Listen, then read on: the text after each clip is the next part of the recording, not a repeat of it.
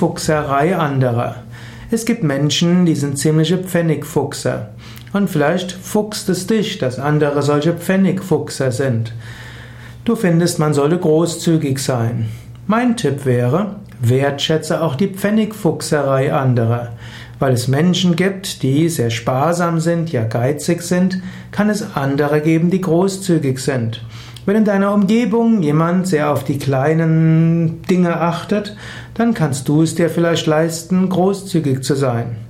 Es gibt ja den Witz, dass ein reicher Mann zum kleinen, teuren Kleidungsgeschäft gegangen ist, hat sich einige Sachen zeigen lassen und sagt nachher, das ist ihm alles zu teuer.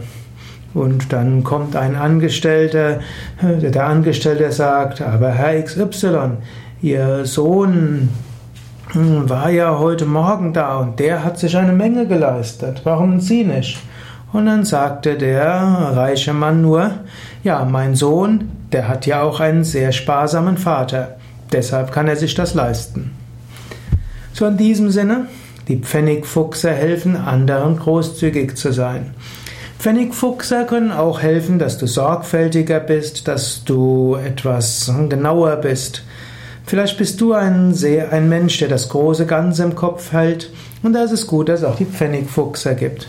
Natürlich, die Pfennigfuchser sollten nicht die Tyrannen sein. Es gibt in, Amerikaner auch, in Amerika auch den Ausdruck Penny wise and dollar stupid. Das heißt, man ist weise bezüglich der Pfennige und dumm bezüglich, wenn es ums Große geht. Manchmal ist es auch hilfreich, im Kleinen großzügig zu sein, aber im Großen genauer aufzupassen. Aber mein Tipp wäre, wertschätze Menschen für das, was sie sind. Und die Pfennigfuchser kann man wertschätzen für ihre Sparsamkeit. Man sollte sie nur nicht zu Tyrannen werden lassen.